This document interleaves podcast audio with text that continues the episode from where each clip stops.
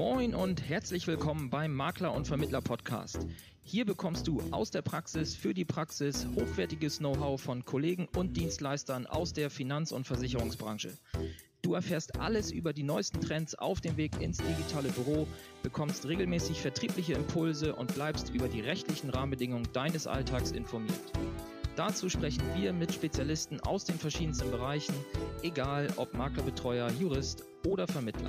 Wir wünschen dir nun viel Spaß beim Makler- und Vermittler-Podcast.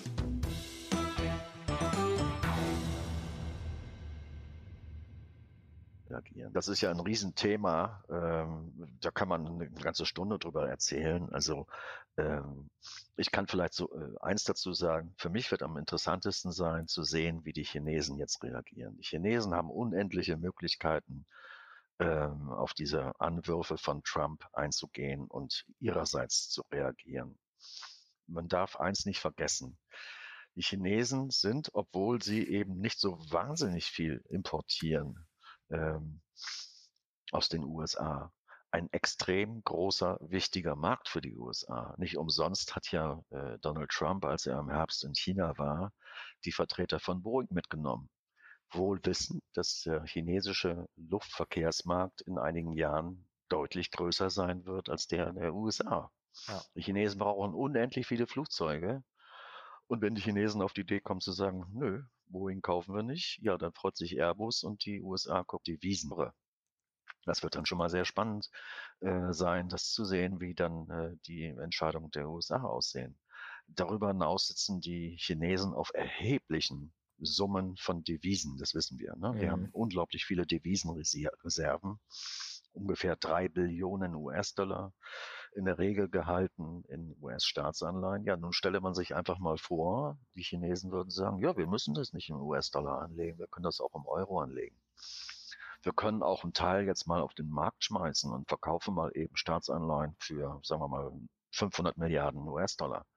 Dann kann man sich sehr schnell ausrechnen, was mit den Kursen dieser Anleihen passiert.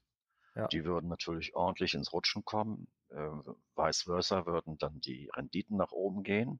Und wenn die Renditen von Staatsanleihen in den USA nach oben gehen, ja, dann weiß man, was passiert. Dann wird der Aktienmarkt in Turbulenzen kommen. Ja.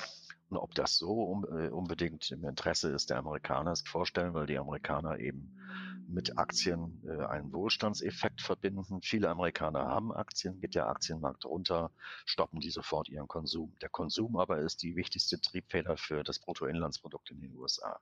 Also es gibt viele, viele, viele Möglichkeiten für die Chinesen zu reagieren und zwar so, dass es wirklich empfindlich für die Amerikaner ist.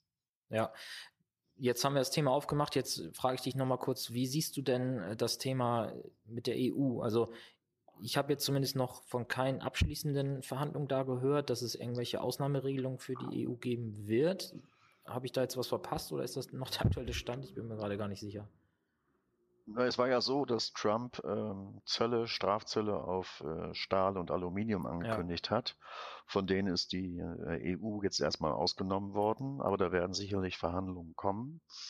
Äh, wann die sein werden, weiß ich nicht. Ähm, es ist in der Tat so, dass es da ähm, ähm, Zölle gibt, die von der EU auf äh, US-Produkte erhoben werden, die man nicht unbedingt nachvollziehen kann. Gutes Beispiel ist, wenn hier ein amerikanisches Auto importiert wird nach Europa, dann muss eben der Hersteller dieses Autos zehn Prozent Zoll, zehn Prozent Steuern zahlen.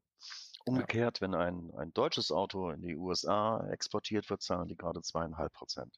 Es gibt dort äh, Ungleichgewichte, die man sicherlich korrigieren kann. Aber äh, ich finde schon, dass es relativ erschütternd ist, ähm, wenn man sich äh, Gedanken darüber macht, dass die Administration von Donald Trump offenbar die einfachsten handelspolitischen Zusammenhänge nicht versteht. Denn entscheidend für die Handelsbilanz sind Spar- und Investitionsquoten und nicht die Zölle. Die ja. Amerikaner sparen überhaupt nicht, sondern konsumieren wie die Wahnsinnigen, haben überhaupt keine Sparquote und das heißt eben, sie kaufen konsumieren zum Beispiel Fernsehgeräte oder Smartphones und Fernsehgeräte kommen eben halt aus Asien. Das ist eben ja. halt Samsung, Sony, Panasonic und so weiter. Und äh, gerade hat in den USA äh, Samsung mit seinen Handys oder seinen Smartphones äh, Apple die Marktführerschaft weggenommen. Muss man auch mal drüber nachdenken, woran das wohl liegt. Und die Chinesen machen genau das Gegenteil. Die sparen alle wie die Weltmeister und geben eben nicht zu viel aus. Man müsste eben dafür sorgen, dass die Amerikaner weniger konsumieren, mehr sparen und umgekehrt mehr dafür sorgen, dass die Chinesen mehr Geld ausgeben und von Ausland, vom Ausland her Waren kaufen. Ja. Und das wird überhaupt nicht kapiert und nicht begriffen. Hast du eine, eine Zahl? Weißt du, wie hoch die Sparquote in, äh, in China ist? Die 20 Prozent, also sehr, sehr hoch. Oh, das ist doppelt so hoch wie in Deutschland. Ne? Also ja, es ist wirklich sehr hoch und in Amerika ist die faktisch nicht vorhanden. Ja. Da wird alles sofort rausgegeben und jetzt muss man einfach nur mal drüber nachdenken. Ähm, durch die Steuerreform haben die Leute demnächst ein bisschen mehr im Portemonnaie. Das heißt, es wird noch mehr Konsum stattfinden. Es ja. wird noch mehr von außen in die USA importiert werden als ohnehin schon. Also wie man da ein Bilanzdefizit verkleinern will, wird schwierig. Ja, und die Chinesen, wie gesagt, haben große, große Möglichkeiten, da sehr adäquat und sehr flexibel auf die Drohung von Trump zu reagieren. Man kann ja einfach auch mal an die äh, Hersteller der Sojabohnen denken. Ja, Sojabohnen werden aus den USA im großen Stil äh, nach China verschifft, mhm. hoch subventioniert. Übrigens genau in den Staaten, in denen Trump äh, sehr hohe Wählerstimmen gehabt hat bei der letzten Wahl. Und wenn die Chinesen jetzt auf die Idee kommen zu sagen, das ist ein Dumpingpreis, äh, der da künstlich geschaffen wird durch die hohen Subventionen der Amerikaner für die Sojabohnenindustrie, deshalb erheben wir jetzt Zoll auf diese Sojabohnen aus den USA, dann würden genau diese Staaten, die bislang eben Trump sehr supported haben, böse in Schwierigkeiten bekommen. Es könnte sein, dass die Wähler sich dann ein bisschen von Trump abwählen, also äh, abwenden. Also da gibt es viele, viele Möglichkeiten. Trump zu treffen, über die er offensichtlich noch nie nachgedacht hat. Ich frage mich an der Stelle immer, warum hat er nicht irgendwelche Berater um ihn rum, die ihn da, ähm, also ist er so autoritär, dass, dass sich keiner traut, ihm zu sagen, was das für Folgen hat, was er da macht? Oder haben die alle nur darauf gewartet, dass einer wie er da vorne ist, dass die selbst ihre Idealismen da irgendwie durchsetzen können? Ich, ja, das, da sind wir wieder bei dem Thema, man versteht es einfach nicht. Ne? Nee, man versteht es nicht. Und es ist ja auch so, dass äh, mittlerweile 30 äh, hohe Tiere in Anführungszeichen aus der Administration von Trump das Weite gesucht haben oder rausgeschmissen worden sind, weil sie es gewagt haben, anderer Meinung zu sein als der große Zampano. Und äh, mittlerweile ist äh, Trump umgeben von Ja-Sagern und äh, salopp gesagt von Leuten, die genau wissen, wie man hinten reinkommt, aber nicht wieder raus. ähm, insofern, also ich würde mir als Präsident immer Widerspruch wünschen, damit ich mir ein umfassendes Meinungsbild machen kann. Ja. Das ist offensichtlich nicht im Interesse von Donald Trump. Der will Leute haben um sich herum, die ihn bestärken, genau das zu tun, was er für richtig hält. Und ähm, er hat eben halt, das ist so mein Eindruck, einen sehr schmalen wirtschaftspolitischen Hintergrund im Kopf und handelspolitischen Hintergrund eigentlich so gut wie gar nicht.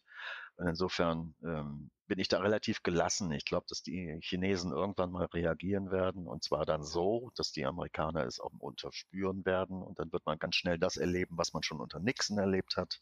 Nixon hat das auch mal probiert mit Stahl und Aluminium und hat gesagt, er erhebt jetzt Zölle für zwei Jahre und nach acht Monaten war die ganze Geschichte beendet. Ja. Also ähm, es ist viel, viel heiße Luft.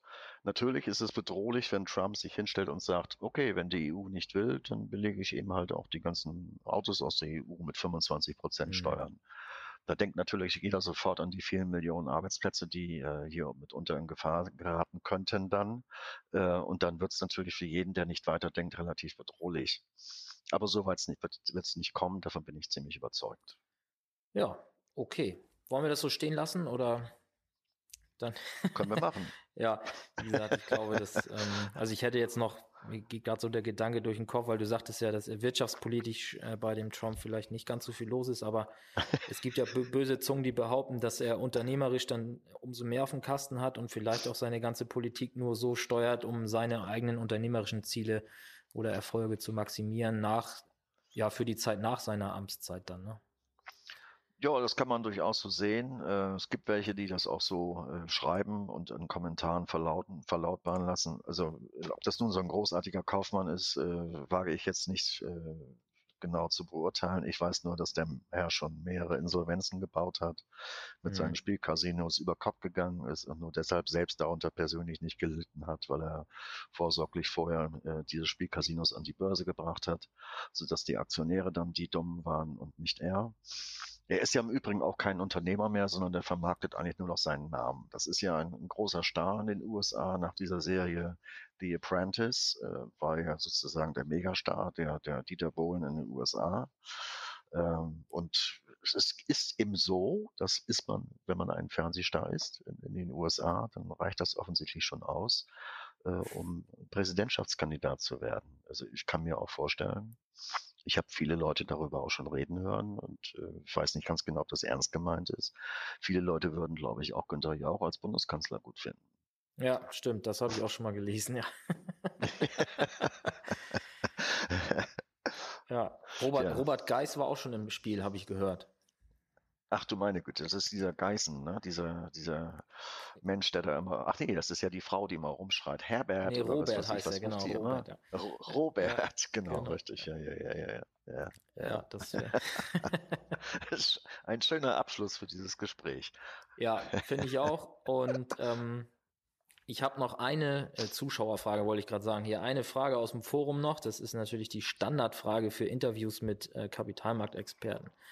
Ähm, was ist denn deine Prognose für die, für die Indizes für das Ende 2018, speziell DAX? Wo siehst du, ich weiß, du wirst jetzt sagen, ich kann es nicht beurteilen, aber gib doch mal einen Korridor, wo du sagst, ich sehe es eher in dem Bereich oder eher in dem Bereich.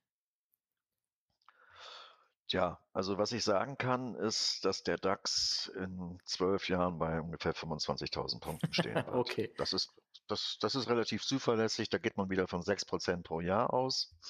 Verdopplung alle zwölf Jahre bei sechs Prozent würde bedeuten 24, 25.000 Punkte. Ja. Ne? Äh, wenn wir jetzt sehen, wir sind jetzt von äh, 13.400 oder sowas äh, im Hoch runtergekommen auf heute, wo stehen wir jetzt? 11.940.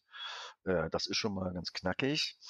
Ich bin aber ziemlich sicher, dass wir erstens im April rein technisch gesehen, weil es bildet sich gerade so eine Kopf-Schulter-Formation aus, die noch nicht ausgebildet ist, aber die fängt jetzt langsam an. Mhm.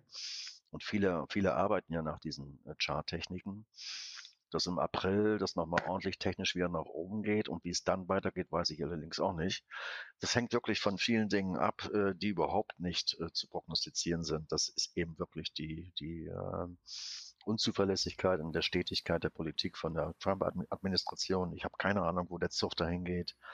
Ich weiß nichts darüber, wie sich die, die Konfrontation zwischen dem Westen und Russland weiterentwickeln wird. Das sind überall äh, Sprengköpfe, die rumliegen. Es liegt auch immer noch Nordkorea auf dem Tisch. Ähm, der äh, dicke kleine Mann war ja nun gerade in China und hat sich dort äh, mit der chinesischen Führung äh, unterhalten, wahrscheinlich ein bisschen Rückhalt gesucht für die anstehenden Gespräche, die da kommen werden zwischen Trump und diesem kleinen Raketenmann, so ja. wie er liebevoll genannt worden ist.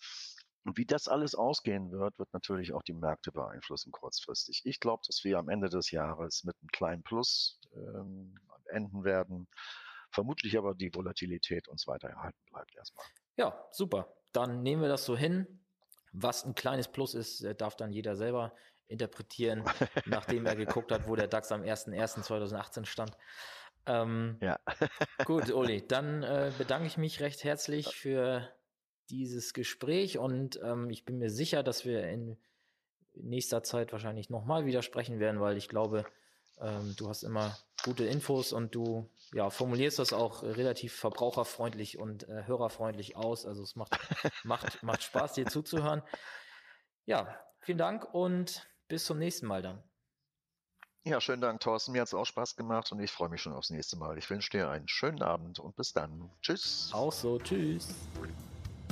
Mehr Infos zum Makler und Vermittler Podcast findest du in der gleichnamigen Facebook-Gruppe oder auf der Webseite www.vertriebsansatz.de. Möchtest du uns ein Thema oder einen Interviewgast vorschlagen? Dann schick uns einfach eine E-Mail an info@vertriebsansatz.de. Bis zur nächsten Folge vom Makler und Vermittler Podcast.